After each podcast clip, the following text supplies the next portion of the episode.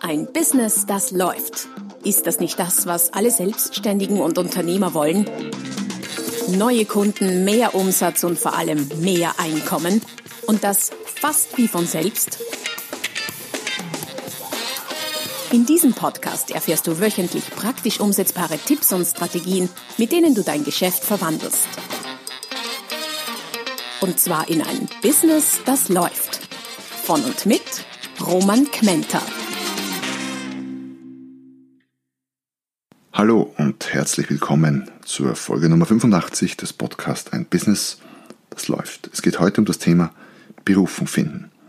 Ich habe dir in dieser Folge neun Tipps mitgebracht, wie du deiner beruflichen Selbstverwirklichung näher kommen kannst oder diese sogar finden kannst. Warum ist das spannend? Weil ich aus der Beratung heraus weiß, dass sehr, sehr viele Menschen damit kämpfen, ihre Berufung zu finden, ihre Lebensaufgabe zu finden. Doch was ist das überhaupt? Was heißt Berufung? Ähm, manche sagen auch Lebensaufgabe dazu, Lebenssinn, Mission. Und aus diesen Worten heraus wird auch schon klar, dass es zwar, nachdem ich ja einen Business-Podcast betreibe, ähm, um berufliche Selbstverwirklichung geht, allerdings Allerdings hängt in dem Punkt die berufliche Selbstverwirklichung auch meist sehr eng mit dem Leben generell zusammen, mit dem Lebenssinn und ist davon oft gar nicht zu trennen. Die meisten Menschen haben einen Beruf und interessanterweise steckt Beruf im Wort Berufung drinnen und trotzdem ist es so, dass genau das Gegenteil passiert, nämlich der Beruf verhindert sehr oft die Berufung. Weil nur weil jemand einen Beruf hat, heißt das noch nicht, dass er seine Berufung lebt. Viele werden vom Beruf davon abgehalten, ihre Berufung zu leben. Denn eine Berufung ist weit mehr als eine Beschäftigung, eine berufliche Beschäftigung, der man täglich von 9 bis 17 Uhr zum Beispiel nachgeht. Wenn du nämlich deine Berufung gefunden hast, dann spielen so banale Dinge wie Arbeitszeiten, über die so viel diskutiert wird, gar keine Rolle mehr. Wenn du deine Berufung gefunden hast, kann es gut sein, dass es dir abends ganz schwer fällt, schlafen zu gehen, obwohl dein Körper vielleicht nach Schlaf schreit, aber dein Geist unbedingt weiterarbeiten will an dem, was dir so wichtig ist, was eben deine Berufung ist. Wenn du so etwas oder so etwas Ähnliches an dir feststellst, dann ist das ein sehr gutes Indiz dafür, dass du deine Berufung vielleicht schon gefunden hast und möglicherweise schon lebst. Bevor wir weitermachen mit äh, den drei Schritten, um deine Berufung zu finden. Ein kurzer organisatorischer Hinweis. Du findest wie bei jeder Podcast-Folge von mir äh, jede Menge interessanter, weiterführender Links, Beiträge, Downloads, äh, Freebies, E-Books und so weiter und so fort unter der www.romankmenta.com slash podcast. Also schau dort unbedingt mal vorbei. Dort findest du nämlich auch alle bisherigen Podcasts zum Anhören, respektive auch alle weiterführenden Beiträge zu den bisherigen Podcasts. Aber zurück zum Thema Berufung und Berufung finden. Im Prinzip, rein theoretisch, ist es relativ einfach, ein relativ einfacher Prozess, eine Berufung zu finden. Schritt 1, drei Schritte. Schritt 1, Ideen sammeln. Es geht also darum, Ideen zu finden, was könnte denn meine Berufung sein. Und dabei ist es wichtig, den inneren Kritiker, den wir blöderweise irgendwie alle haben, habe ich das Gefühl, mal hier den Mund zu verbieten. Was macht er nämlich? Der kommentiert ganz rasch und blöderweise oft negativ. Der sagt dann so etwas wie, ja, das wäre schon interessant, aber das geht nicht. Nein, das schaffe ich nie oder das interessiert doch niemanden und so weiter und so fort. Und wenn diese Gedanken, äh, die ja durchaus ihren Platz haben sollen, zu früh kommen, dann ist jeder Ansatz von Idee und jeder Ansatz von Berufung in dem Fall gleich im Keim erstickt. Also Ideen sammeln und dabei den inneren Kritiker mal komplett ausschalten. Schritt 2 beim Berufung finden. Da geht es dann darum, Ideen, die du gesammelt hast, zu bewerten und zu selektieren. Das kannst du selbst machen, da kannst du auch durchaus rationale Kriterien einführen. Was sind Vorteile, was sind Nachteile? Ähm, durchaus auch emotionale, emotionale Kriterien sollen eine Rolle spielen und ihren Platz haben. Und da würde ich dir auch raten, noch andere Menschen beizuziehen. Einen Coach, einen guten Freund, einen Lebenspartner, Menschen, deren Sichtweise und Meinung dir einfach wichtig ist. Und Schritt 3 beim Berufung finden, da geht es dann quasi um die berufliche, wie gesagt, es ist ja, es geht ja ums Business, wenn ich Podcast mache. Äh, beim Schritt 3 geht es dann darum, darauf basierend deine Positionierung zu erarbeiten. Denn die Positionierung wird und sollte aus meiner Sicht auch durchaus eng mit deiner Berufung im geschäftlichen Sinne zusammenhängen. Wahrscheinlich muss sie auch damit zusammenhängen, weil du möglicherweise nicht die Zeit hast, deine Berufung zu leben und dein Business, das nichts mit deiner Berufung hat, zu betreiben. Wenn sich das vereinbaren lässt, ist das ein riesen, riesen Vorteil. Wie gesagt, theoretisch relativ leicht. Praktisch ist das schon ein Prozess, diese drei Schritte durchzuführen, weil es hat auch durchaus viel mit Kreativität zu tun und mit Veränderung und das sind Dinge, die man schwer bis nicht erzwingen kann. Aber lass dich darauf ein, starte ihn und äh, mach ihn so lange, bis du dort bist, wo du sein möchtest, bis du spürst, merkst, ja, jetzt bin ich, jetzt sitze ich auf dem richtigen Pferd und das Pferd heißt meine Berufung. Allerdings ein etwas eigenartiger Name für ein Pferd, das gebe ich schon zu. Ähm, gerade im ersten Schritt Ideen zu finden, was denn meine Berufung sein könnte. Da habe ich dir jetzt äh, neun selbst erprobte Tipps und Strategien mitgebracht, die ich bei mir selber verwende oder verwendet habe und auch bei Klienten im Beratungsbereich immer wieder anwende. Bereit? Dann lass uns die neuen Tipps oder Strategien durchgehen. Die erste Frage, die du dir stellen könntest, ist, wofür investierst du deine Zeit? Denn Zeit ist nicht nur ein wertvolles, wertvolles Gut, sondern streng genommen auch unser allerwertvollstes Gut. Denn sie vergeht unbarmherzig, unbeirrbar, unaufhaltbar und ist dann irgendwie für immer weg, wenn sie mal vorbei ist. Daher wäre es ein gutes Indiz auf der Suche nach deiner Berufung, darauf zu achten, wofür du deine Zeit verwendest. Im Beruf gibt es ja eine Reihe von Dingen, die du tun musst, unter Anführungszeichen musst, aber sagen wir mal, du musst. Daher wäre es besonders spannend, womit beschäftigst du dich, wenn du nicht musst. Ich muss zum Beispiel mich um Buchhaltung kümmern. Ja klar, immer wieder, zumindest einmal im Monat. Da bin ich mir recht sicher, das ist nicht meine Berufung, aber ich mache es. Aber wenn ich dann Zeit habe, zum Beispiel am Wochenende, Sonntag früh, ich bin eher ein Morgenmensch, und dann mal um 6 Uhr, ich weiß, manche verdrehen die Augen, wenn sie hören Sonntag um 6 Uhr, für mich ist das durchaus nicht ungewöhnlich, aufwache und irgendwas Vernünftiges machen will mit dem äh, frühen Morgen, mit diesem frischen Tag, dann setze ich mich gerne an meinen Computer und schreibe am nächsten Buch oder an einen Blogbeitrag. Also ich schreibe ganz gerne, das ist sicher Teil meiner Berufung. Kann bei dir natürlich ganz anders sein, aber das wäre so ein Beispiel dafür in der Zeit, wo ich Zeit habe, was mache ich dann? Ein weiteres Indiz kann die Frage liefern, was hast du als Kind gemacht? Denn äh, in der Kindheit, vor allem in der frühen Kindheit, unterliegen wir keinerlei beruflichen Zwängen und auch zumindest noch wenig gesellschaftlichen. Bevor die ganze Erzieherei dann beginnt, ist schon klar. Aber am Anfang gibt es das eine und das andere nicht. Daher solltest du dich noch erinnern können, was natürlich schwierig ist, was du als Kind gemacht hast, äh, kann das ein Indiz sein für deine Berufung, respektive du könntest auch deine Eltern fragen was du da ganz gerne gemacht hast und vielleicht führt dich das ja, bringt dich das auf Ideen, an die, die du schon sehr lange nicht mehr gedacht hast.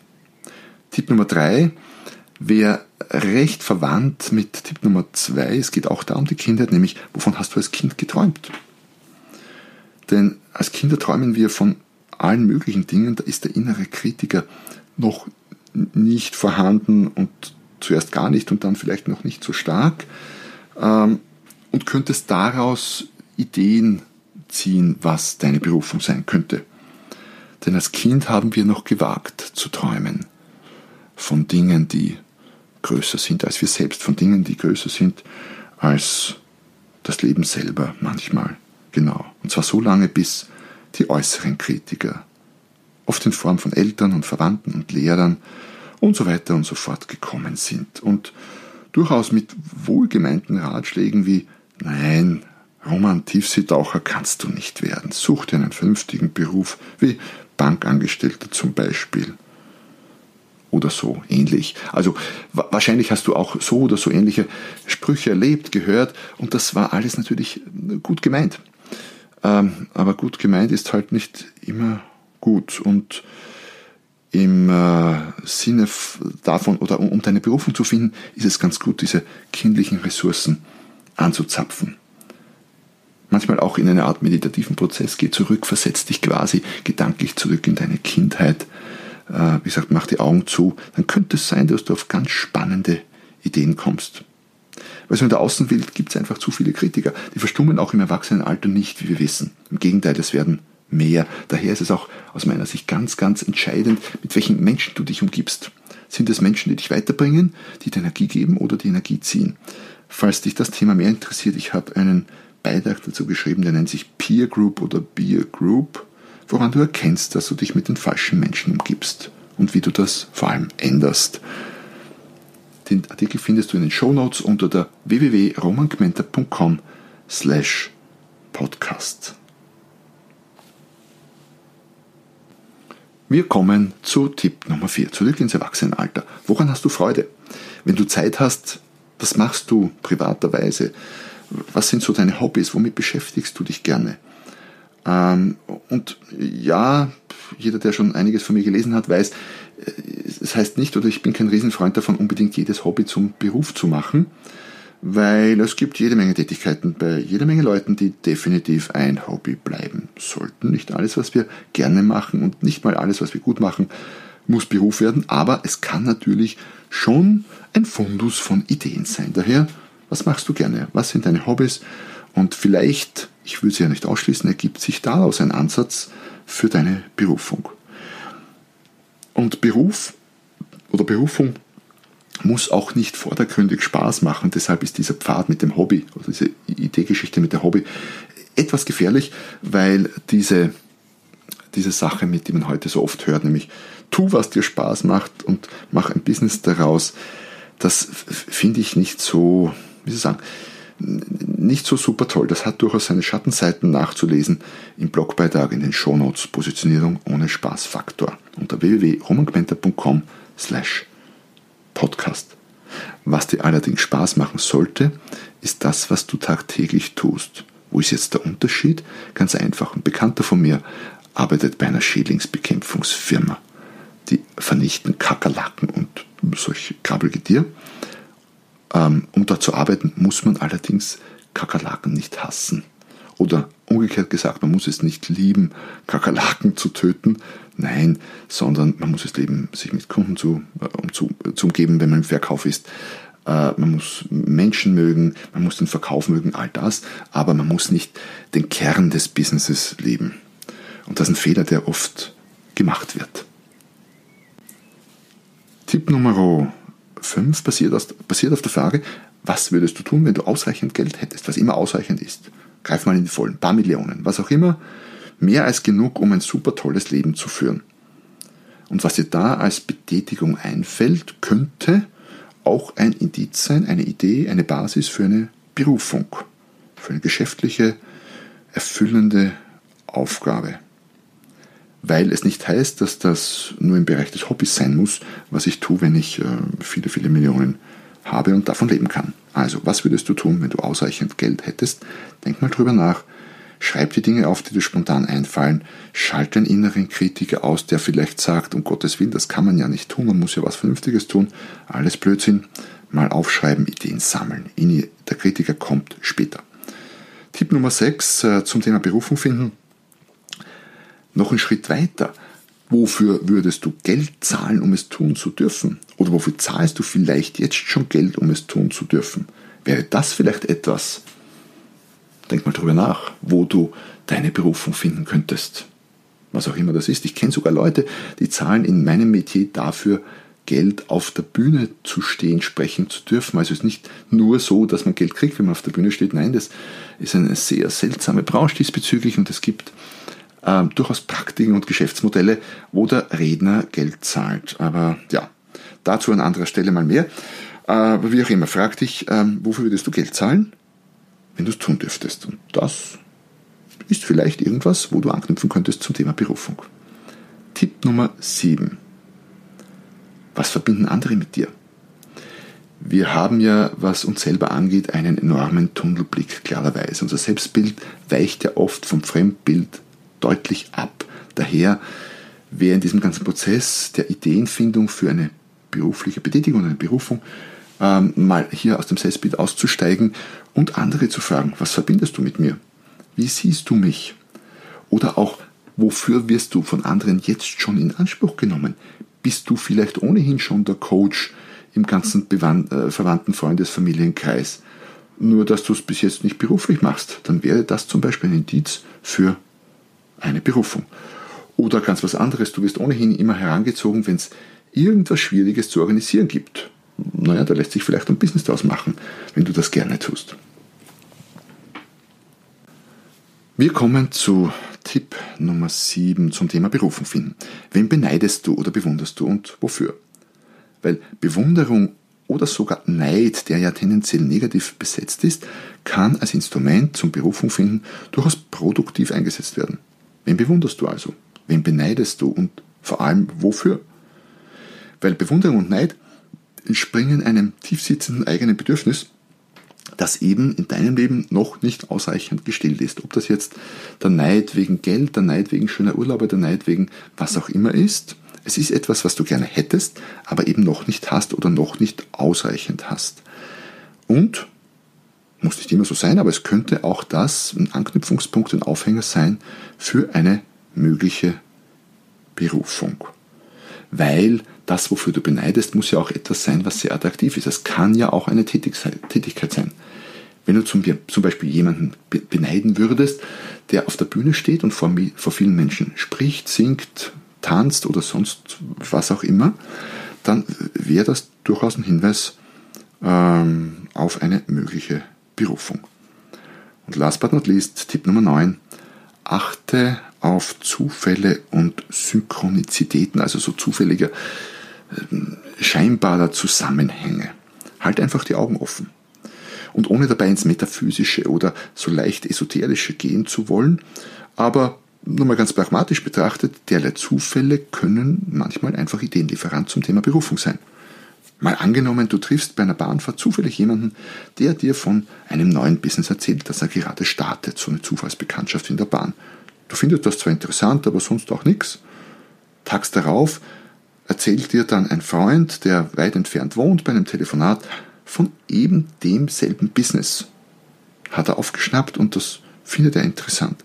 Und wieder einen Tag später siehst du auf der Straße einen Zettel liegen, den irgendwer weggeworfen hat, wo der Name dieses Business, Name dieses Business draufsteht. Das wären zum Beispiel, das wäre so eine Verknüpfung von Zufälligkeiten, die dir auffallen könnten und wahrscheinlich auch sollten und über die, die du dann mal nachdenken kannst und die als Idee heranziehen kannst für eine mögliche Berufung.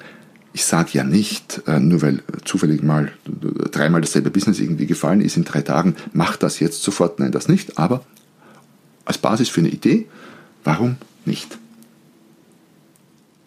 Das waren die neun Strategien oder neun Tipps, um äh, es dir einfach und leichter zu machen, deine Berufung zu finden, so du sie nicht schon gefunden hast. Ich arbeite mit Klienten immer wieder an, an der Berufung und an der darauf basierenden Positionierung. Das eine ist sozusagen das, die Basis für etwas anderes und eine gute, eine saubere strategische Positionierung hat ja im Grunde immer auch etwas mit einer wirklichen Berufung zu tun.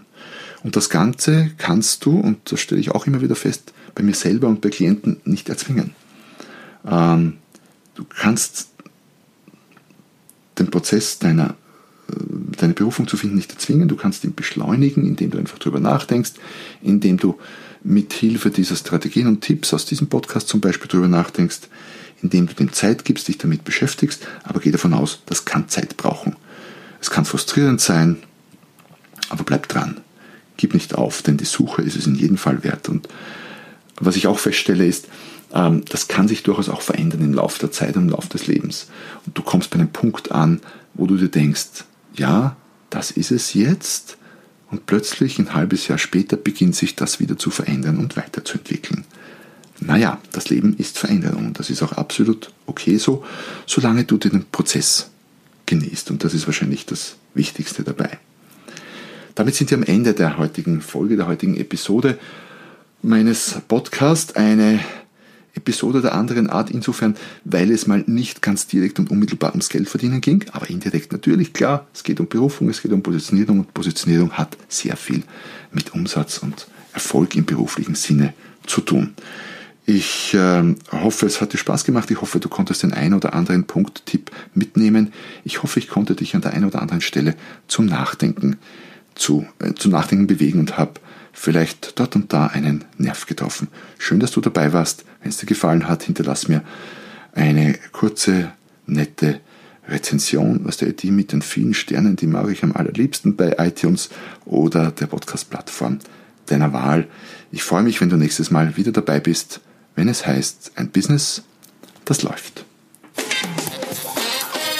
Noch mehr Strategien, wie du dein Business auf das nächste Level bringen kannst, findest du unter romanquenter.com.